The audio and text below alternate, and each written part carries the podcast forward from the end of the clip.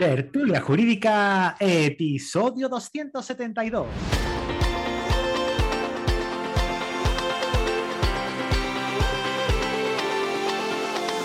Hola, buenos días y bienvenidos a Tertulia Jurídica, el podcast donde los profesionales del derecho se quitan la toga y comparten su visión sobre temas de actualidad. Querido, querida oyente, mi nombre es Ángel Seisdedos y soy el director de este programa. Y como sabes, me encanta conocer a gente como tú, que quiere vivir esta y de esta profesión. Y por eso hago este programa, para que aprendamos juntos de los compañeros e invitados que se pasan cada miércoles por este podcast, conocer su historia, su despacho, cómo consiguen clientes, conocer sus estrategias y sobre todo su lado más personal. Pero antes de presentarte en esta ocasión a nuestra invitada, recordarte que puedes entrar en www.tertuliajurídica.com y apuntarte a la newsletter. Porque bueno, me dejo caer con algún correo de vez en cuando. Hace unos pocos días envié una, guía eh, en el que se explicaban de mano de una, de una psicóloga eh, aquello que estuvimos hablando de la salud mental, ¿no? Hacemos unos ejercicios y bueno, pues eso se ha enviado por la newsletter. Así que si lo queréis, escribís en el, en el correo cuando, cuando llegue la confirmación enviáis un, contestáis a ese correo, que, soy yo el que está detrás, y, si queréis recuperarlo, pues yo, yo lo envío súper, súper encantado. Bueno, ahora sí que sí. Hoy miércoles se ha pasado por la cafetería de tertulia jurídica una amiga, una compañera, Cristina Cubiles. Cristina, muy buenos días. Buenos días. Hacía, hacía, tiempo ya que no me pasaba por aquí. ¿eh? Qué dura, ha sido dura, ¿eh? Eh, sí, y no me esperaba para nada la nominación. Pensaba que todo el mundo iba a respetar el. ¿No le apetece un café? Pues no le apetece un café. No, y aparte. Pero va, que lo agradezco porque alguien me tenía que sacar de ahí. Ya hacía falta, ¿no? Ya yo tenía ganas de que te pasaras por aquí. Y, todo el mundo mm, me consta que tenían ganas, muchísima gente de, escucharte. Porque es verdad que se te echa de menos. Yo te echo de menos. Ya, pero me apetece, o sea, me apetece mucho grabar tertulia tertulia de debate sabrosón. Pero sí que es cierto que, necesito un tema que, me inspire, que me motive. Tengo ganas de un. algo. no sé, muy en el civil o muy en el mm. contencioso, que son mis ramas cómodas. Y, em, y me apetece debate, debate del, bueno de tertulia. Salseo. Hace mucho me, escribió una compañera, Ana Almiñana. Almiñana. Se dice así. Y, em, y me dijo, oye, que hace mucho que no te veo por ello, pero no sé, es que solamente estoy esperando a que salga un tema que medio me, medio me motive de verdad de joder, de hecho me Uy, ¿se pueden decir taco? ¿Esto ya, ya no, ha cambiado? Ya, ¿Ha cambiado? Ya, ha cambiado, ha cambiado. Ya no podemos decir palabrotas porque ya la audiencia nos ha llamado la atención, que decimos muchos tacos y hay que tener... Sí, sí, sí, Ahora somos una tertulia moderada. Ah, bien, bien, bien, bien, Le hemos dado demasiado espacio a Mariano, quizás, o algo. Claro, es que le hemos dado demasiado espacio a Mariano y de por sí Mariano se crece y cuando se crece, pues... No, lo que tiene es que, mm, y lo hemos comentado en alguna ocasión, ¿no? Que, tenemos tanta confianza y tanta amistad entre nosotros que cuando le damos al rec se nos olvida que estamos grabando para, para cientos de personas que, no, que nos escuchan todos los días. Entonces, Afortunadamente, porque si no, no hablaríamos. Claro, lógicamente, si no nos escuchara nadie, probablemente hablaríamos, pero en grupos muy cerrados, ¿no? Eh, o no lo haríamos, porque bueno, al final hacemos esto por, por, la, por la audiencia, porque le gusta, los entretenemos y, y parece que, que, bueno, pues que tiene buen, buen feedback. Cristina. Cuéntame cosas. Al lío. Venga. Al lío. Yo sé que, que tú no eres mutualista, porque yo lo sé, pero me tienes que contestar a la pregunta. Cristina, ¿eres mutualista? No. No, ¿por qué? ¿Cuántos te han dicho que no? Pues me dijo que no eh, Raúl Herrera, porque él, tiene sociedades mercantiles. Me dijo que no. Eh, ay, ¿quién me ha dicho más que no? Me han dicho tres o cuatro, me han dicho que no. Mm. Tres o cuatro, bueno. tú, serás la, tú serás la tercera o la cuarta. Yo diría que es más la cuarta que la tercera. Bueno, pues no está mal. Pues ahí ando. Sí, pero ahí es verdad que los que me han dicho que no, eh, me han dicho que son mutualistas también porque compatibilizan los dos regímenes. están por un lado por el régimen de, autónomo y por otro lado el, régimen de la de, la mutualidad, ¿no?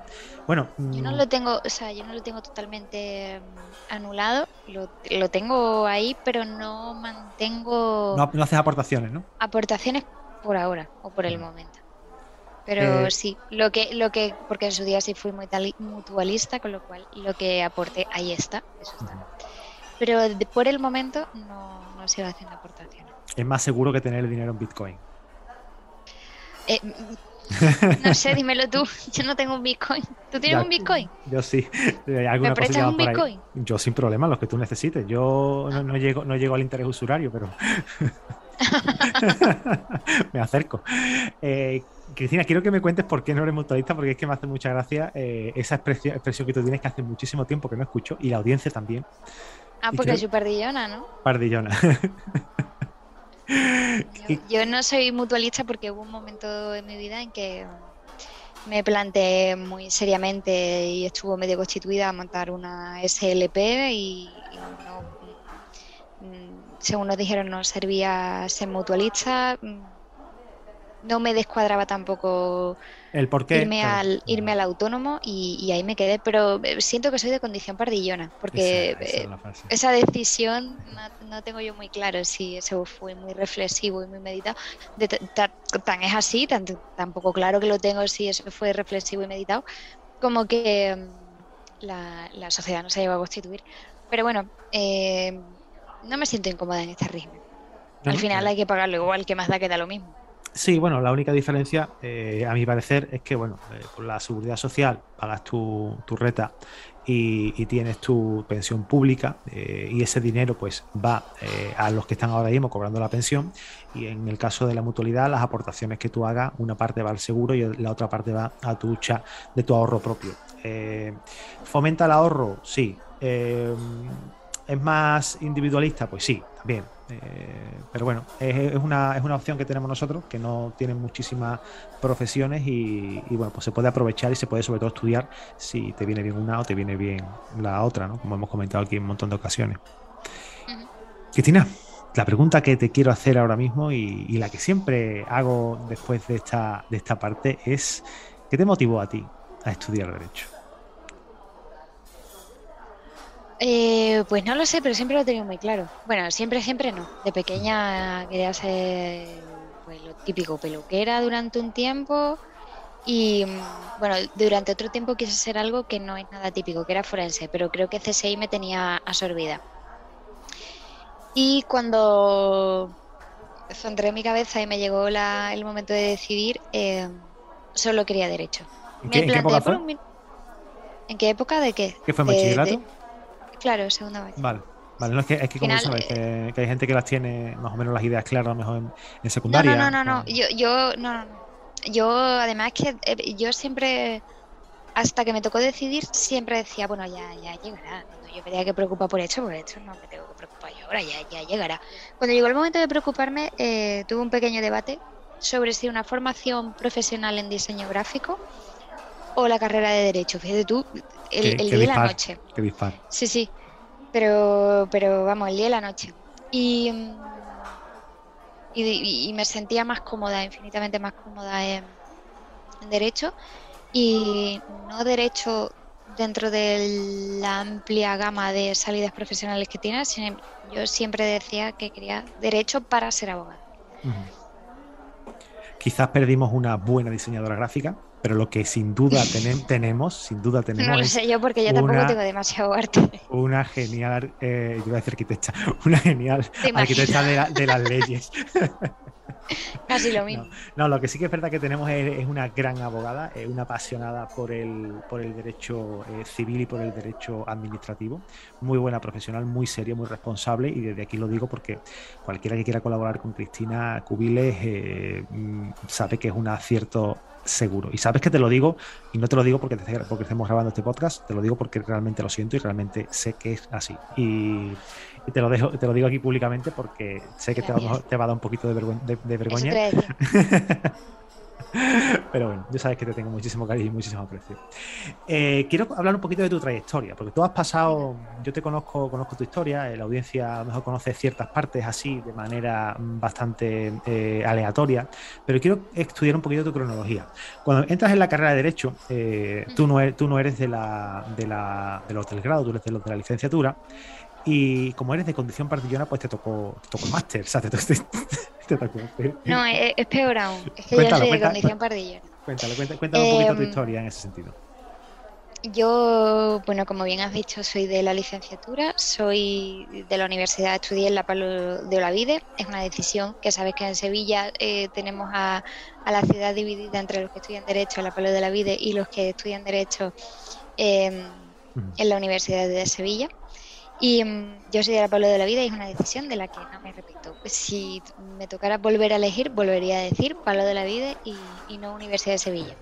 No porque tenga nada en contra de la Universidad de Sevilla, que después he tenido la oportunidad de cursar algún mm, máster allí, sino porque eh, me encantó cómo funcionaba la Pablo de la Vida y espero que siga funcionando igual. Yo ahí tengo y- una, una anécdota, Cristina. Porque cuando ¿En de la Vida o en Universidad No, de Sevilla? En ambas, porque mi Ah, primera clase de toda la historia de, de que yo me metí en derecho fue en el rectorado, en el antiguo, en el antiguo, eh, en la antigua fábrica de tabacos de la Universidad de Sevilla, ¿no? Que era la, la universidad de, de- de derecho por excelencia. Yo creo que tú empezaste allí, ¿no? Ah, no, claro, tú, perdón, tú estabas en la, en la todo, en todo el la Pablo de derecha. la Vida, sí. Pues a mí la Olavide, me, me- me- cuando yo me, me tocó elegir, la Olavide me, me daba el buen rollo de moderno, eh, un sistema más actual, y la otra me gustaba, pero me encantaba el sitio y me encantaba la, el, el- el rollo que había, pero más en plan recto, ¿sabes? El otro era más en plan... La solemnidad, ¿no? Sí, más desatendido, más, más distendido. No sé, eh, a lo mismo esa, esa impresión también te dio a ti cuando viste las dos facultades, ¿no? Ay, yo es que lo tenía tan claro. Pero yo creo que decidí. mm, eh, está mal. La decisión, el, el- el motivo inicial, lo que me impulsó es que eh, desde donde yo vivía podía ir andando a, a la Pablo de la Vida y tenía que coger transporte público para la Universidad de Y Sevilla. podía dormir media hora. Evidentemente, eso, eso no es, eso no es lo que me hace a día de hoy eh, ratificarme la decisión. Eso es que entonces era más perra que niebla y me parecía súper interesante poder ir andando a la universidad en vez de eh, coger transporte público para llegar a la universidad.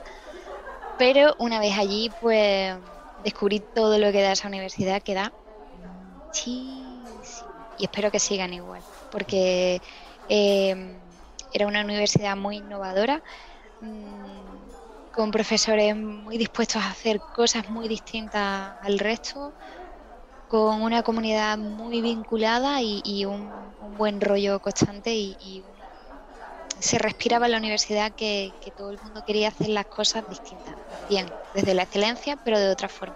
Se podía hacer de otra forma. Y um, total que yo llego a la universidad y empiezo a cursar mis estudios. Y cuando llego, porque yo mm, me entero, eh, al, al- al año 1, me entero de que eh, la licenciatura se acababa, que ya llegaba el grado y que, que nosotros éramos los últimos o los penúltimos, creo que soy de las últimas que hizo licenciatura, que por detrás ya no, ya todos los que salían salían grado. No sé si soy la última o la penúltima, la verdad.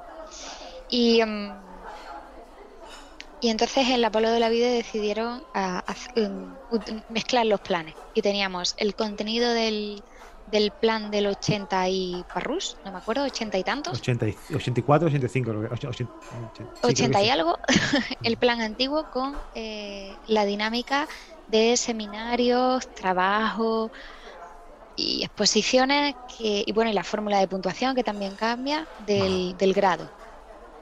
Y aquello fue una experiencia maravillosa. Porque les había podía haber salido de- mal o bien, pero parece que les salió bien porque muchísima gente me ha llegado con la misma. con, con- con que era, era acertado la forma de fusión de los dos planes. No sé, claro, como ahora el plan ha vuelto a cambiar y ahora es- es- está más reducido porque son cuatro años, lo que nosotros hicimos lo pudimos hacer porque teníamos cinco años para hacerlo y para trabajarlo. Para, al ser cuatro años no sé realmente cómo habrá acabado, pero, pero aquel, aquello, aquel experimento fue maravilloso. Yo la verdad es que me siento afortunada en ese sentido y eso fue una casualidad de la vida. Total, que empezó a estudiar en la carrera y yo siempre a todo el mundo, no, quiero ser abogada, vale. ¿Y tiene, tiene, tiene familia abogada? "Eh, no".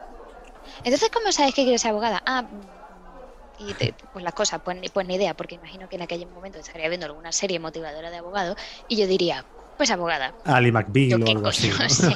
No lo sé, yo decía abogada. Total, que cuando llegué cuarto, eh, me entró todo el drama. Yo aquí llevo diciendo cuatro años que aquí estoy estudiando Derecho porque quiero ser abogada, pero y si han hecho no me gusta. Entonces, yo que soy de condición pardillona, destiné mis vacaciones a, entrar en un despacho de, abogados. Quien me quiso coger, yo lo único que decía era que me daba igual, como si me ponían a hacer fotocopias, que yo quería vivir, respirar y saber cómo se trabajaba en, un despacho de abogados. Y aquel verano estuve, empecé viendo mm, que me dejaran estar sentada en, la, en el mismo despacho de, alguien, después que me dejaran estar sentada durante las reuniones, montas demandas, fotocopias, la de las secretarias, a todo, o sea, lo más básico de lo más básico de lo más básico. Y mm, al poco, pues claro, cuando te ves que tienes inquietudes y que no te sabes quedar quieta, pues te vas quedando, te vas quedando, vas desarrollándote y yo en ese despacho me quedé y fue donde al final eh, empecé a hacer la pasantía. Confirmé, porque afortunadamente me gustaba la abogacía y que mm, no, me había perdido en todo el camino. No tengo muy claro si mm, a día de hoy a la Cristina de aquella época le habría dicho, mm, querida, ¿y si tú quieres ser abogada? Muy bien, eso siempre lo vas a tener en la vida. ¿Y si intentas estudiar una oposición? Sí, ya ve cómo se te da. Pero no lo sé también es cierto que yo en aquel momento. Conociéndote, no creo que tú vivieras el perfil, a ver, de aprobar, seguro que aprobabas y sacabas plaza, eso mm, por descontado, ¿no? No por, no por falta de capacidad, sino por tu inquietud, por cómo eres tú. Eh, no te veo yo en un puesto no lo sé. Ahora, sobre todo si estamos hablando de, de, oposición de tipo, tipo grupo, grupo C1, administrativo, auxiliar o algo de eso. Ah, va. No lo sé, no tengo ni idea. Yo sé que en aquel momento me contaminaba mucho mi decisión el hecho de que mi hermana había estudiado magisterio, yo me llevo un año y nueve meses con mi hermana mayor. Y, mm, y ella había magisterio era de tres años, ella había terminado magisterio entre que me lleva año y pico, que son casi dos cursos, y que magisterio era tres, claro, ella había dado tiempo a terminar su carrera y había empezado a opositar. Y madre mía del cielo, eso de, de acababas tu carrera, para seguir estudiando, a mí eso me pinchaba en un ojo, yo eso no lo terminaba de entender, ¿sabes? Era un poco como, no, mira, yo, yo necesito cambiar otra cosa. Y sí que es cierto que en ese sentido mm, tuve la oportunidad de, se me abrió la puerta y me quedé y la aproveché de, de estar en un despacho de abogado que estaba en la zona del centro de Sevilla y estuve muy bien los años que duró aquella época y mm, hasta que llega un momento en que te das cuenta, yo creo que esto le ha pasado a un montón de, de pasantes o de becarios, porque ahora, ¿cómo se dice? ¿Pasante o becario? ¿Se sigue llamando pasante? Hemos estado hablando de esto concretamente, te cuento, ¿no? Reviso. En el episodio de la que todavía no se ha publicado, tú no has tenido la oportunidad de escucharlo todavía, ah, es el, de la precarización de la, de la, profesión, en la que tenemos un, debate eh, acerca de, la palabra pasante. Pasante suena en plan vienes, un despectivo, ¿no? vienes, eh, me trabajas y te piras, porque estás aquí de paso, entre comillas, ¿no? Y lo otro, becario, vale, becario es una persona que va con una beca.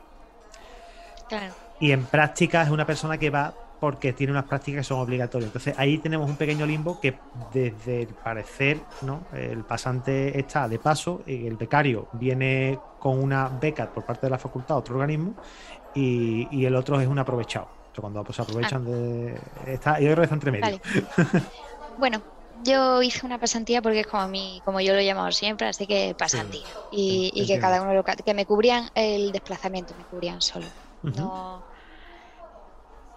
no más. Y mm, llegó un momento en el que cuando ya llevaba dos años, no llegaba a los dos años, cuando ya llevaba un tiempo, había acabado la carrera, mm, estaba allí a, tiempo completo, mm, empecé a sentirme, que yo creo que esta sensación la tienen pues todos los jóvenes que están empezando de esa forma, que iba a ser la eterna pasante y que o saltaba o me bloqueaba. Y salté. Eh, pero ese tiempo de la pasantía me sirvió, yo, que soy de condición pardillona, para asustarme y decir, ostras, a todos estos que vienen por detrás mía, eh, le van a exigir el máster y yo dentro de dos, tres años van a estar saliendo la gente del grado, van a salir todos con máster y yo sin máster. O sea, susto, susto. Con lo cual hice mi pasantía y al mismo tiempo me saqué el, máster de abogacía. Y después cuando empecé a sentir que, ya iba a ser la eterna pasante, había superado mi máster y estaba en el primer oficio y estaba trabajando tiempo completo. Cuando se podía acceder al turno de oficio sin necesidad de haber pasado eh, tres años, como, actualmente. Sí, eso antes era, antes si tenías el máster te eximían de, bueno, y tú lo pedías, tenías el máster y tú pedías que te eximieran de llevar no sé cuánto tiempo en ejercicio, pues, pues yo, yo estaba y yo bien, hacía, llevaba a mis clientes, entraba, o sea, preguntaba más o menos, pero tenía mi independencia, pero llega un momento en que en la visión en el despacho te das cuenta que va a ser la eterna pasante. Eso me hizo dar el salto y salté, me hizo reflexionar sobre la necesidad y salté. Y el momento de saltar... Eh, alguien me dio otra gran oportunidad porque considero que aquello fue una gran oportunidad, que fue entrar eh, en un despacho de nivel nacional que tenía sede en Sevilla y, allí, allí pues como una monja de clausura, o sea, allí vivía eternamente porque allí yo creo que es donde más jornadas interminables consecutivas he podido vivir.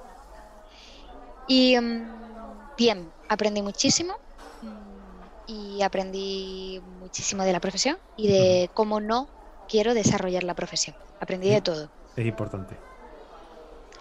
Yo el otro día lo hablaba con, con alguien. Eh, creo que me estoy dando cuenta de que sé lo que quiero en la vida por descarte de situaciones que he vivido. Hay determinadas cosas que he vivido que no quiero. Mm. Entonces peleo en mi día a día porque todas esas cosas que yo me he dado cuenta que no quiero no estén. Entonces es una buena forma de saber que sí quieres mi padre me decía, eh, me decía que, chico, dice, primero piensan que lo, que lo que es lo que no quiere ser cuando yo era muy jovencito y no sabía bueno de hecho casi casi que hace poco no que, que es lo que no quiere ser porque será más fácil eh, tirar por otro camino para no para no elegir eso que no quiere ser que te va que te va a alejar de, de, esto no o sea yo no quiero ser albañil pues entonces ya sé que yo a las obras no me tengo que acercar pues es de bien nacido ser agradecido y a ese despacho yo le agradezco muchísimo.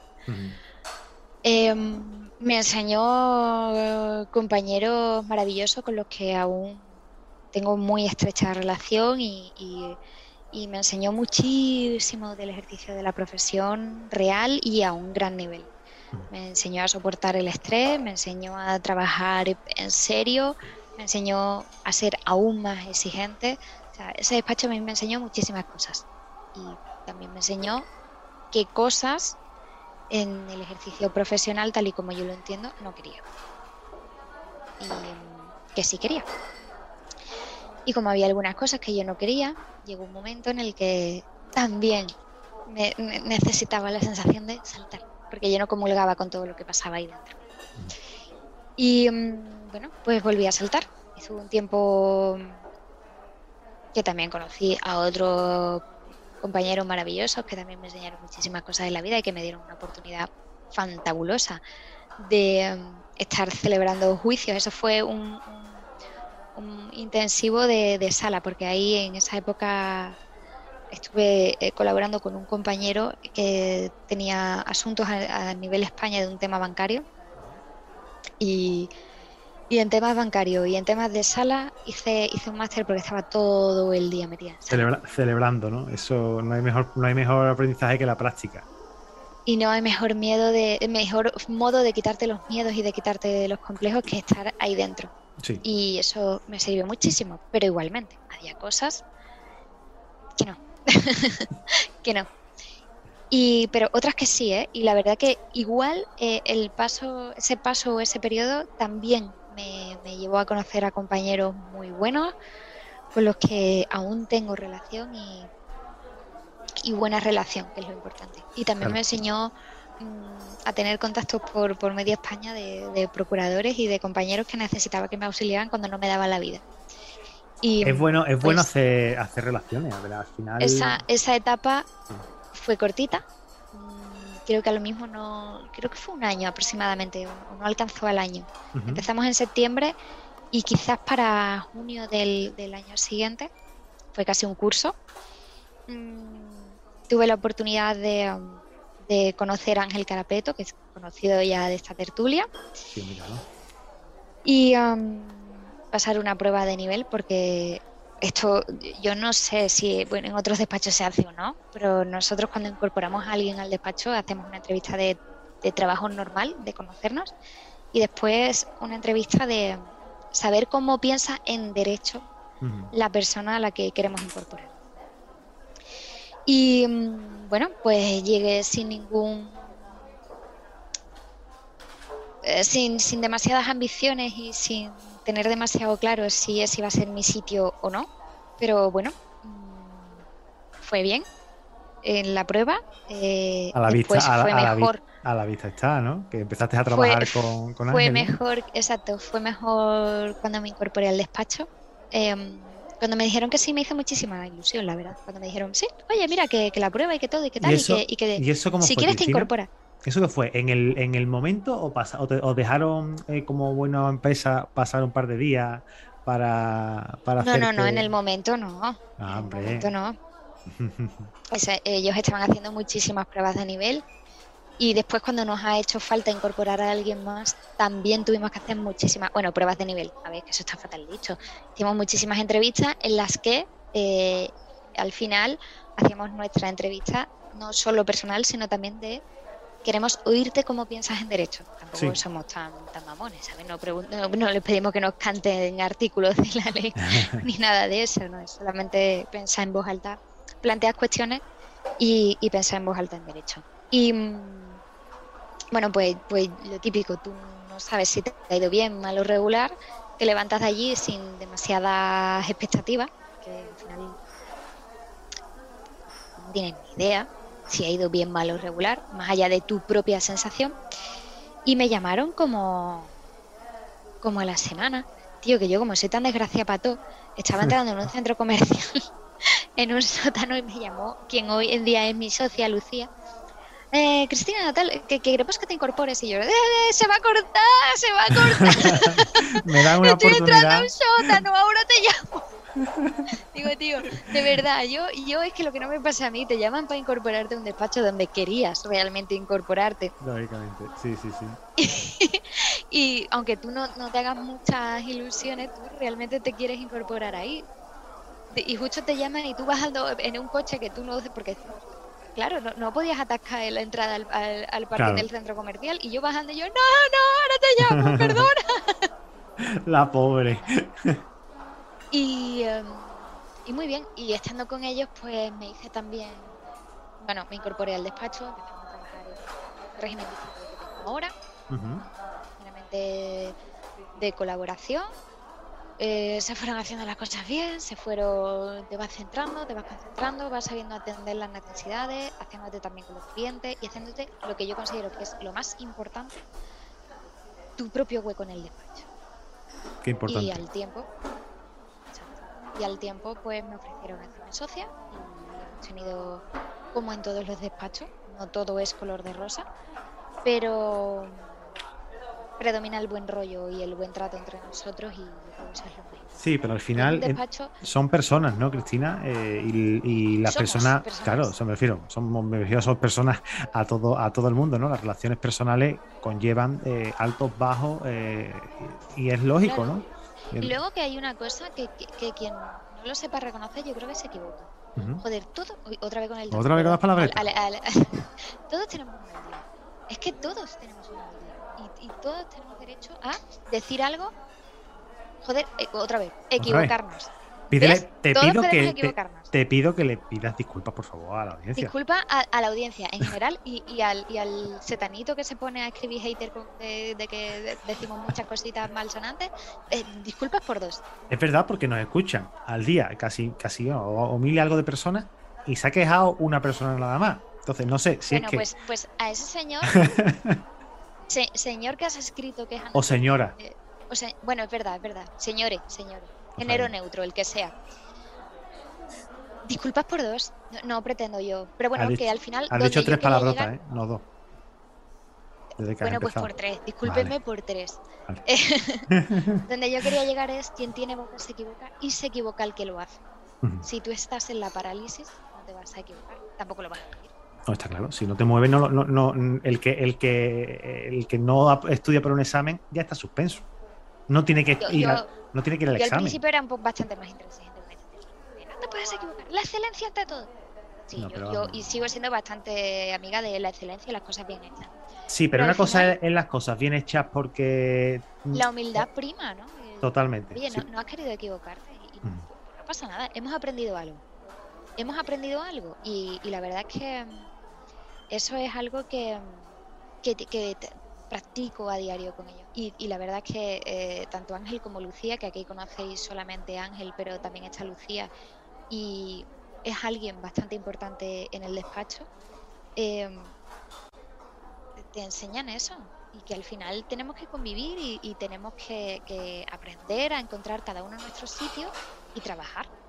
Y al final todos estamos en ese despacho para ganar dinero y eh, la convivencia entre todos, más amable y ameno nos hagamos el trabajo entre Mucho unos mejor. y otros. Pero eso es algo que hasta que no llegas al nivel de que te dicen, hola, que ahora eres socia, ¿vale? Que ahora también participas de esta parte del negocio. Lo bueno y de lo malo.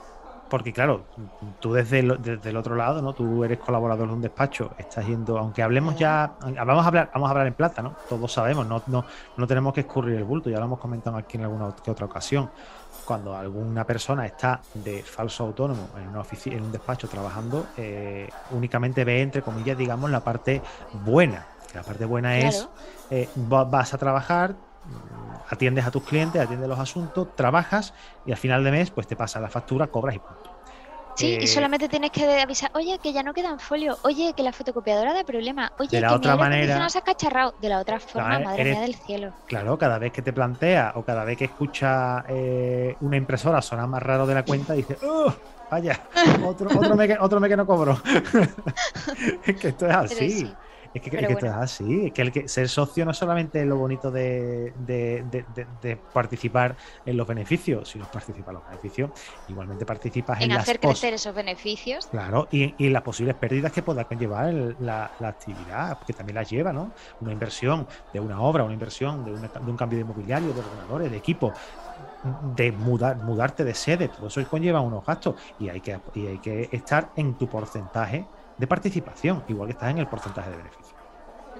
Y um, ahora, además de, de estar con, Ángel Carapeto y Lucía Delgado, eh, tengo la oportunidad, porque por circunstancias del despacho tuvimos la necesidad de incorporar a una persona más, y, y tenemos a Elena Capilla, que creo que no ha pisado nunca tertulia, pero es una tía la conozco y me gustaría, me gustaría traerme algún día, pero creo que va a ser amable y con muy, buen rollo.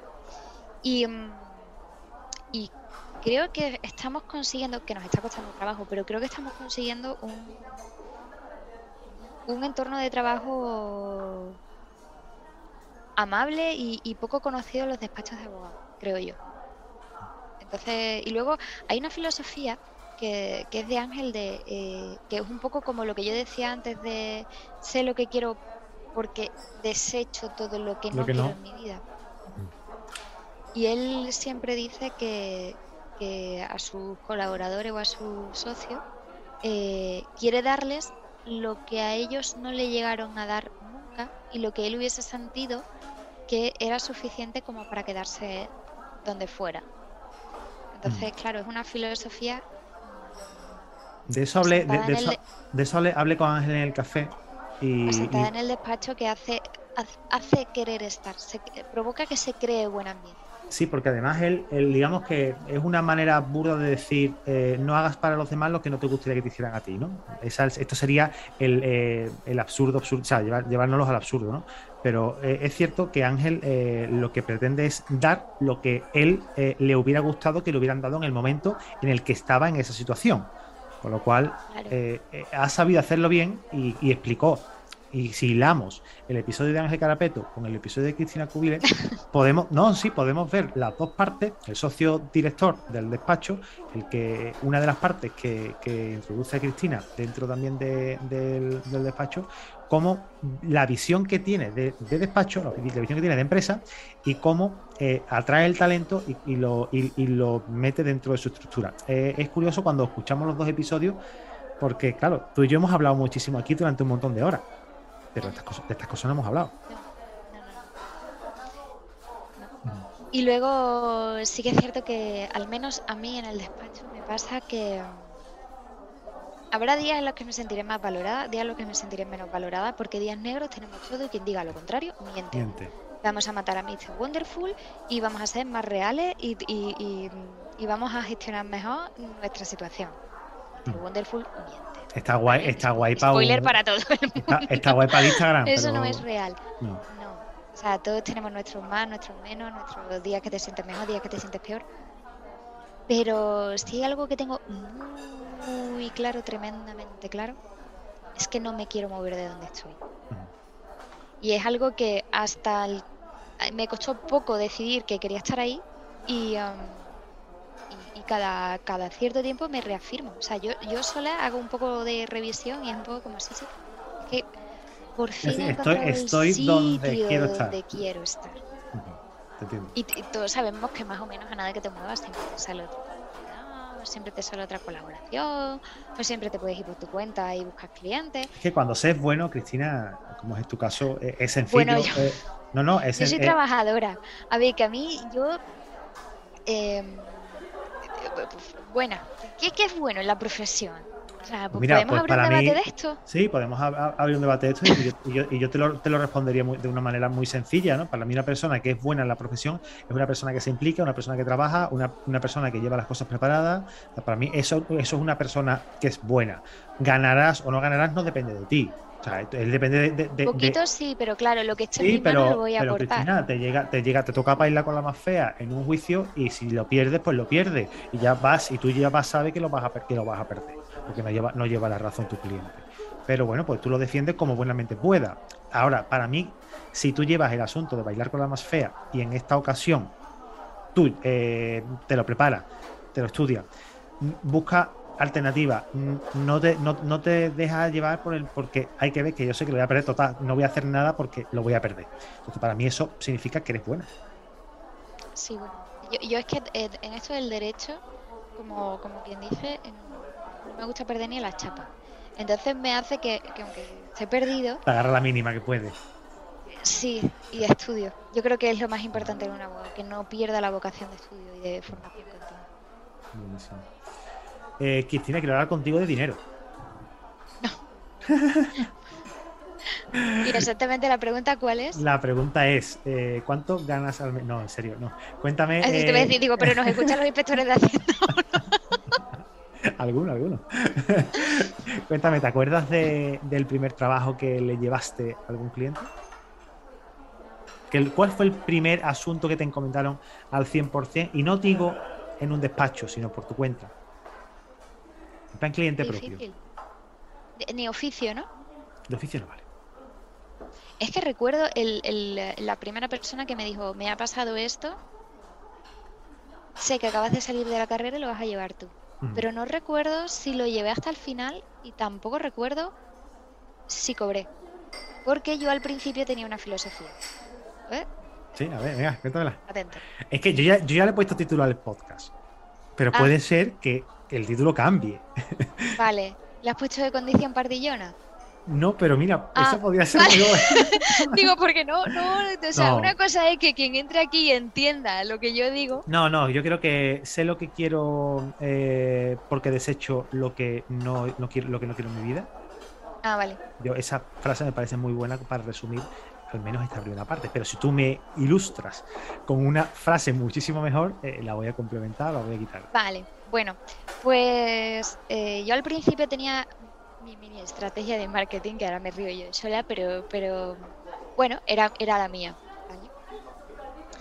Y cuando sales de la carrera, primero, y haces, te metes en un despacho de abogado, becario, pasante, llámalo X, te das cuenta que no tienes ni idea de nada, pero que esa es tu profesión y que tienes que tirar para adelante. Entonces hice yo mi mini estrategia de marketing. Y yo, por toda mi familia, vecinos y amigos, iba y le decía, primer asunto gratis, segundo me lo pagas, chao. Y entonces, ¿Tú te leíste el libro ese naranja y azul que me recomendaste? O sea, eso venía ahí, ¿no? Porque me recomendó la señorita Cristina Cubile un libro que, oye, que de cara, que de cara a, a la parte general, perfecto, muy bien, pero la parte de marketing que me la estuve leyendo dije, por Dios, por favor, que vea a esta Pero persona la libro- metan es en la es- cárcel. claro, es un libro bastante antiguo. Sí, ¿no? Estamos hablando. Claro, porque si yo me lo compré, si yo me lo compré en 2011, Sí, no, ahora mismo voy a ver la. La estrategia de marketing de entonces, ¿cuál era? La edición. Pasó ya de- 10 años. Oye, que llevo libro. 10 años de profesión. Oye, que he hecho 10 años de profesión y no me he emborrachado. Oye, que tengo que, oye, que tengo aquí asuntos pendientes. Eh, Cristina, te vas a tener que emborrachar y te vas a tener que emborrachar conmigo. Ah, vale, bien. Porque Vale, me, que- llama- me llamaron el otro día para hacer la jura en el colegio. No. Y, sí, pero me llamaron de, de un, de un jueves para un viernes y le dije, pero, pero No. ¿cómo? Digo, eso no es así. Digo, tú me tienes que avisar con tiempo para que yo cuadre a mi, a mi madrina, que me tiene que, que me tendré que agachar para que me ponga la. la- Yo me pongo de la putilla, no. El, el libro que- del que estamos hablando es Manual Práctico del Abogado, Estrategias y Tácticas Procesales, de, de Pascual eh, Barberán Molina. Y la primera edición es de 2008.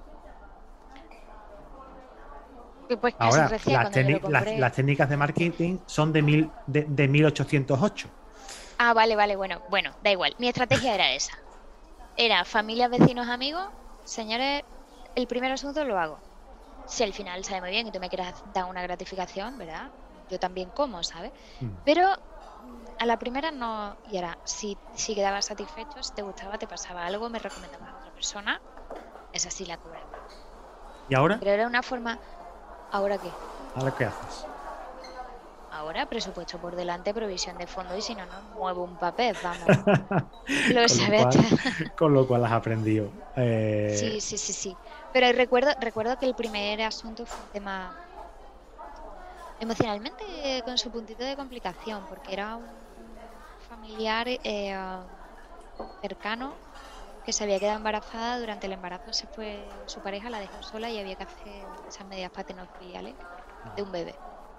Uf, Entonces, complicado eso, eh, sí, pero por eso te digo, fue, recuerdo perfectamente que fue ella la primera, perfectísimamente, la tengo grabada a fuego. Mm, Esa cría tiene ahora 11 años, es achuchablísima, era achuchable entonces y ahora más. Pero mm, además la adoro, la adoro con todas mis fuerzas. Y, mm, pero bueno, eh, fue la primera persona que me dijo, sí, y vas a hacer. Con toda la que me está cayendo encima, Y ya te digo, como yo después eh, me fui a otro despacho y me exigían exclusividad y demás, no recuerdo al 100% Sí, si lo acabé yo o si no, pero la primera, primerísima persona fue, fue un asunto de familia y fue ella y fue una paternofiliales de un bebé recién nacido lactante.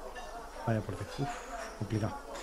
Te lo digo porque bueno, la audiencia lo sabe. Sí. Tengo- yo tengo, do- yo tengo dos, dos lactantes eh, y a día de hoy tienen tres mesecitos y es que no me imagino la situación. Es que que ser súper complicado. Eh, ¿tú ves el despacho como un negocio o lo ves el despacho Sí. como... Vale, aquí quería yo ver, pues yo, sabes, yo me gusta re- reunirme con gente que, que ve el despacho como, como un negocio. ¿no? ¿Qué crees que, qué herramientas crees que necesita un abogado o una abogada eh, para transformar su despacho, su micro despacho en un, en un negocio? Herramientas, primero habilidades. creérselo.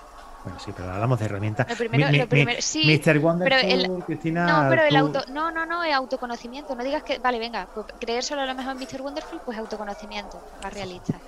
Primero autoconocimiento. Lo segundo, tienes que tener una red de apoyo de compañeros, porque yo no creo en el abogado 360. Hay un abogado que sepa de absolutamente todo. Hay abogados que estudian una única materia o que estudian dos, tres materias en muchas comunidades, pero abogado 360, o sea, derecho marítimo, por ejemplo, portuario, ah, no, ¿vale? El abogado 360 no existe, entonces tú necesitas una buena red de apoyo. Y yo, eh, que tengo muy claro que mi red de apoyo la tengo dentro de mi despacho, también tengo colaboradores fuera de mi despacho, tengo gente con la- en la que me apoyo fuera de mi despacho. Creo que si no tuviese esta situación a día de hoy y tuviese que montar desde cero mi despacho, eh, no descarto que todos mis colaboradores estén fuera de mi despacho. Otro sistema de despacho totalmente distinto. Sí, entiendo lo que te refieres, en plan que no estén intoxicados, digamos, con porque al final todo, todos los asuntos que entran, no es que, no es que lo vayas a llevar, pero sí que algo de algo lo tienes, ¿no? Eh, Quizá vas por ahí. No, eh, voy más por porque, bueno, si, si toda esta situación de pandemia me ha enseñado algo, es que existen más formas de comunicarse y más formas de mantener relaciones que la mera convivencia dentro de una oficina. Está claro. Eso se puede potenciar bastante y te puede permitir tener otro tipo de colaboraciones, otro tipo de perfiles eh, distintos. Pero y un buen como sitio. idea. Tampoco, buen tampoco tengo claro, tampoco tengo, o sea, igual, igual que creo que creo que podría ser por donde yo tiraría, pero viendo los toros desde la barrera es muy fácil opinar. No, no, o sea, al final aquí Ta- estamos También es cierto no- que, que hace, o sea, eso no, no se contradice, no se contradice con el hecho de que yo quiera estar donde estoy, que no es ese sistema. Sí, pero tú lo que estás diciendo es, eh, una vez que tú has pasado ciertas experiencias, eh, aunque tú estés a gusto donde estás, ¿no? Pero sí es cierto que si tú volvieras atrás a esa Cristina Cubile No, del año si 2008, tuviese que montar desde cero, no. Ahora, incluso ahora, a día de Sí. hoy, en 2008 no tenía ni idea y no me atrevía a hacer la mitad de las cosas, todo me daba miedo. En 2008 no. Ni 2011, que salía de la carrera. no. no, hablamos, hablamos, en, hablamos en el momento en el que tú, con la experiencia que tienes ahora, eh, ¿qué consejos te Claro. darías a ti, a ti misma eh, de la Que es Cristina? importantísimo tener una red de apoyo, pero que Mm. esa red de apoyo, que no se frustren, si esa red de apoyo no la tienen dentro de su oficina. Aunque estés solo en tu oficina, puedes tener una red de apoyo maravillosa de compañeros que, hey, telefonazo, me acabo de atender un cliente que, me que le pasa esto y lo veo por aquí, pero la jurisprudencia dice no sé cuál. ¿Y tú, tú realmente cómo lo ves? Porque, o, o tal circunstancia, ¿no te parece que lo que dice la interpretación de tal entra en conflicto con la de Pascual? ¿O tú por dónde lo defenderías? ¿Y, y esconderías mucho esta circunstancia que me ha contado que pasa? Esa- A esa red de apoyo me refiero, esa, a esa compartir sinergia y conocimiento, porque al final la abogacía es eh, tener la cabeza encima de los hombros y tirar con lo que tienes, que tu herramienta es tu cabeza. ¿Es qué sitio, qué sitio me recomiendas para visitar o con quién me recomiendas ir para tener esta pedazo de red de apoyo? A mí se me ocurre un sitio, solamente. Tertulia jurídica, por favor, si necesitáis de apoyo, amigos, compañeros, eh, socios también. eh, es que tenemos una, que una comunidad bastante grande de profesionales del derecho y que nos echamos una mano entre todos, cada uno en su rama, en conocimiento de su, en- en su- somos muchos especialistas, ¿no? Ahí cada uno controla además lo que controla. se está, en tertulia se está normalizando el pedir ayuda. Sí. Antes, al principio costaba un me- poquito más. Me parece tan... El primero yo. Sí, pero me parece tan maravilloso, me parece tan maravilloso el, el, el que haya ese foro, esa comunidad. Ujú. de compañeros de tertulia, que son 8 por 200, yo no- ya no sé por qué número vamos. Y mm, que se esté normalizando el pedir ayuda, el, el tratarnos bien entre nosotros, el normalizar que uno está mal, no te preocupes, vamos por aquí. Mimar el, el contenido de lo que hablamos, las cosas de cualquier forma. Hay mucho trabajo de filtro. Eh, Últimamente. Tenemos que, que decirlo. La ¿verdad? vida, la Eh, vida. Hay mucho trabajo. Sí, ¿verdad? No, alguien tiene que hacer el trabajo, eso está claro.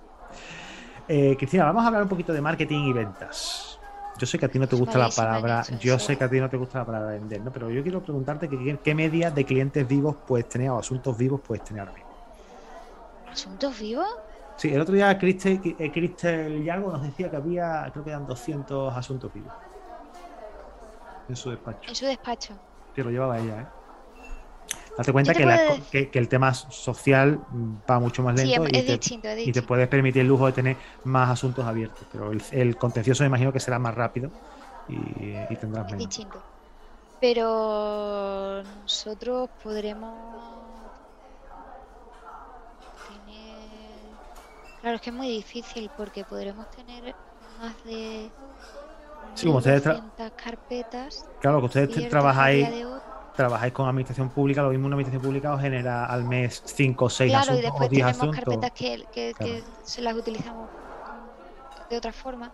Pero bueno, A grosso modo, no hace falta ir al céntimo.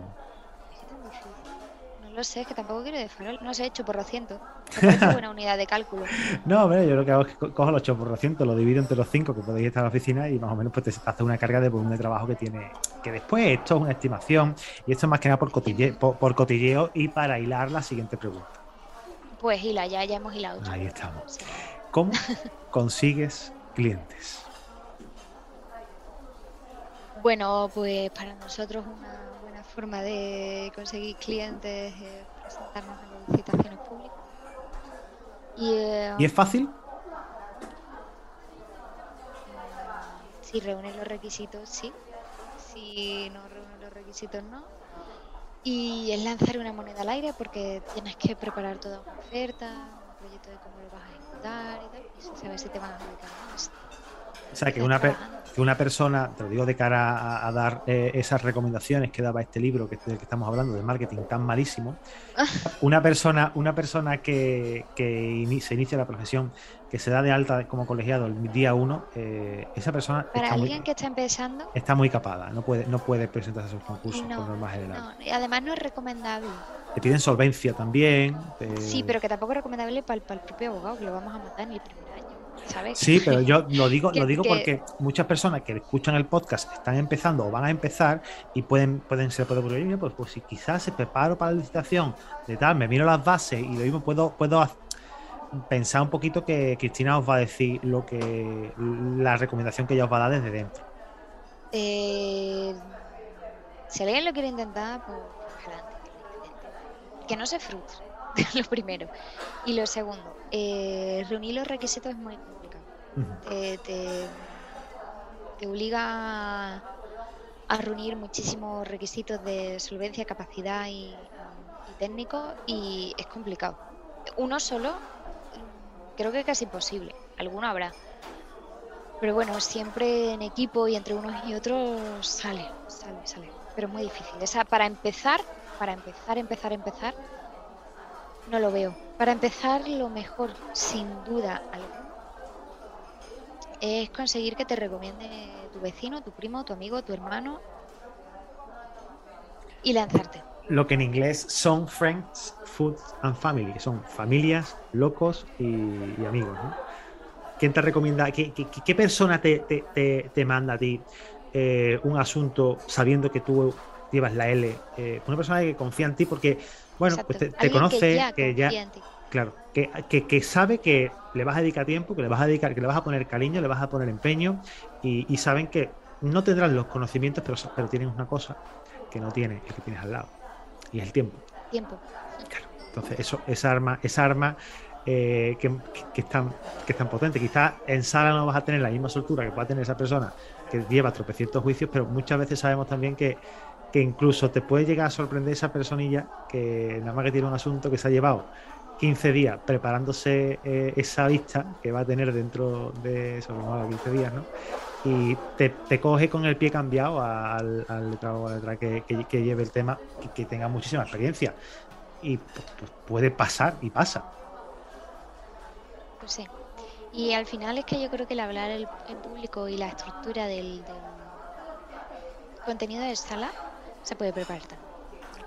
¿Tú tienes, formación, Cristina, en otras eh, áreas no relacionadas con el derecho, digamos, en, oratoria, comunicación? No. Vale. Lo que es que... Eh, ¿Debería de haberlo hecho? Sí. Sí, bueno, si, si sale y es compatible con mi trabajo, ¿puede ser que sea un área en el que también me forme? Por supuestísimo que sí. Luis Pero por ahora no. Luis Romero eh, estuvo la semana pasada, tú todavía no has podido escucharlo porque eh, sabías que iba a venir Luis, un compañero de aquí de Sevilla, y él recomendaba una academia de formación de la que él se formó en oratoria, eh, a hablar en público, a hablar ante la cámara y tal, y es de la escuela de Dale Carnegie. Si lo buscas en Google, eh, yo he estado ojeándola y, cuando tenga un rato, bueno, un rato, cuando tenga tiempo, voy, lo voy a apuntar porque ahí se aprende, ahí se aprende y, y bien. Y yo no me llevo nada recomendándolo, pero yo he leído los libros de, de, Carnegie y, este hombre sabía de relaciones humanas y la academia las montó en su día eh, sabiendo esto. Entonces, bueno, ¿por, por, qué, ha salido el tema? Porque si un abogado que no tiene mucha experiencia se forma bien y, tiene talento y sabe comunicar, lo mismo se lleva de calle a alguien que, Sí, bueno, eh, pero que más años de ejercicio, es, la... Pero se necesita, se, necesita el conocimiento, la base y, el estudio para poder hacer eso. Tú por mucho que, que hables bien, por mucho que tengas eh, conocimientos de oratoria, de, expresión, de lenguaje corporal, eh, como te plantes en la sala y ni te hayas visto el asunto... En abogacía es que es muy difícil. En abogacía es que, es que o estudias, o estudias, o, o te formas, o estudias o te formas. Es que en, abogacía no. Yo no creo que haya que lo mismo. Hay quien tiene. Eh, eh, em, no, no, Cristina, no. Hay quien tiene el talento en sí o el arte en sí y, tiene esa capacidad de convicción y tiene. Pero aquí o estudias de fondo. Pero bueno, tú por mucha capacidad de convicción que tú tengas de serie eh, y por muy amigable que tú parezcas de cara, de, cara al que te están mirando, si tú no tienes ni puñetera idea de lo que, de, lo, de lo que estás tratando o no lo sabes bien, deben venir y la primera parte puede colar, pero la segunda no va a colar. Mm. Eh, bueno, vamos a, recomendar de nuevo a la audiencia que se pase por la web de tertuliajurídica.com y se apunte a, la newsletter, hombre, por favor, pasarse ya. Que, que el contenido que enviamos es único y si se envía el contenido y se recibe y te apuntas después, pues ese anterior ya no lo vas a recibir, ya no te vas a poder enterar de lo que, de lo que hemos estado hablando. Eh, Cristina, quiero hablar contigo de clientes. Clientes, ¿cómo quieres a los clientes? ¿Vivos o muertos? Cuéntame algo curioso, bochornoso, simpático. Yo sé que tienes alguna otra anécdota con clientes que me vas a poder contar. pues, pues no tengo ni idea qué anécdota tengo. Ilumíname. Bueno, vamos a hablar de notarías, por ejemplo. Notarías, juzgados, organismos ah, públicos. Pero, pero eso no es un cliente, eso, eso que, porque me quedé encerrado un poco. Me quedé un poco encerrado una vez en una notaría porque hubo un ¿Se puede contar? Y, la, la, policía cerró la notaría y nadie podía entrar ni salir. Y yo de pasante, que ni en el despacho donde estaba haciendo la pasantía se podían comunicar conmigo. Y aquello fue... Pero bueno, salí ilesa y no tuve nada que ver con el, con el incidente. Pero sí, sí, tuve una experiencia un poco rara, feuna. Qué bueno. Y bueno, Cristina, mira. Eh, Alguien intentó hacer algo feo, llegó la policía, cerró la, notaría. Vamos a dejarlo, vamos a dejarlo ahí. Ahí, ahí, ahí, hasta ahí vamos a leer. Vamos a remitir a las personas a, todos los episodios que tenemos de anécdotas, eh, anécdotas jurídicas, anécdotas con clientes, que ahí contamos el, cómo y el cuándo y el, por qué. Antes de hablar de, de que me contestes a esta última pregunta, a esta última pregunta, la que te voy a hacer, de, a quién te gustaría escuchar y quién te gustaría que invitara a, un cafelito, quiero recordarte que la mutualidad de la abogacía tiene tres servicios específicos para eh, las personas que tienen más de 65 años. Yo sé que Ángel Carapeto no tiene 65 años, quisiera tenerlo, quisiera estar jubilado porque a él le encanta, le encanta ser mayor y, y tiene tres, tres en concreto que, bueno, pues lo mismo si tú que nos estás escuchando tienes tu, uno de, los miembros de tu despacho se va a jubilar, o tu padre, o lo que sea, pues, para que se lo digáis, ¿no? Está la renta vitalicia remunerada, que este es el dinero que hemos, que hemos aportado, pues bueno, pues te van a dar un interés superior. También, también está el sistema de ahorro flexible, ¿no? Para para ahorrar mucho más durante, durante este tiempo. Y por último, eh, un servicio de anticipo de sepelio, ¿no? para temas de, fallecimiento, para que tenga la familia pues no tenga preocupaciones. Y simplemente por dejarlo ahí, por hacer esta mención, porque este es un servicio nuevo que quería comentar con, vosotros, porque la mutua me, dijo que esto, que lo, que lo comentara, porque muchos no, conocían que esto existiera, pero mm, es un buen canal para, para hacerlo. ¿no? Cristina, ¿a quién te gustaría escuchar en tertulia jurídica. Me encantaría un café con, Pilar Garrido. Pilar, eh, actualmente en Granada, colaboradora de Cristian Pozo, su despacho. Sabe mucho, muchísimo de números, muchísimo, muchísimo de, de intereses, detalles, tarjetas revolvines. ¿Es esa Pilar? Bancario en general. Bancario en general. Es esa Pilar. Gran, gran Pilar, gran compañera. Muy buena. Pues Pilar Garrido, eh, entre hueco y hueco que tenga con tus tres criaturas. a ver si encontramos un huequecito para que, para que Pilar, Pilar, va, Pilar va a decir que sí, porque yo le voy a hacer ojito. Le voy a hacer ojito, verás cómo, verás cómo me dice que sí. Oye, de verdad, Cristina, me ha encantado tenerte aquí de nuevo. Mm, me encantaría recuperar contigo los episodios de los lunes, pero yo sé que andas de tiempo muy mal. a eso no me puedo volver a comprometer. Yo, pero bueno, a, participar con mayor asiduidad en las tertulias que se siguen haciendo, sí. Yo Porque además esta semana lo he hablado con Ana y es que cada vez que tengo oportunidad de hablar con cualquiera me da muchas ganas de debatir con vosotros. Pensaré algún tema. Piénsalo, proponlo y verás, y verás, cómo sale. Y ahora ya no eres la única administrativista que está en el grupo. Se están moviendo cosas. Ya no estoy tan sola, ya no estoy tan Se están moviendo cosas administrativas constitucional también. Eh, de hecho, bueno, vamos a. Vamos, ya, ya, ya, ya sabéis, ¿no? El, lunes fue el episodio especial de la Constitución. Hoy miércoles, pues el cafelito con Cristina. Y, ya no voy a decir lo que tenemos el viernes. Pero eso sí, de verdad. Cristina, de nuevo, muchísimas gracias por tu tiempo. Y no hace falta que te diga nada más porque te lo digo todo. todo dicho ya. y a ti. Me digan más cosas que me pongo bueno, eso, eso la audiencia no tiene la oportunidad de, verlo. Yo sí veo a, a un gusilú. Bueno, muchísimas gracias de verdad por escuchar este episodio y por compartirlo. Y si no lo has hecho aún, te invito a que nos dejes una bonita reseña en tu reproductor de podcast preferido. Y si nos escuchas a través de iBox, dale like, coméntanos, que no te cuesta nada y nos haces muy, pero que muy felices. Familia, nos escuchamos el viernes aquí en tu podcast, en de Jurídica. ¡Chao!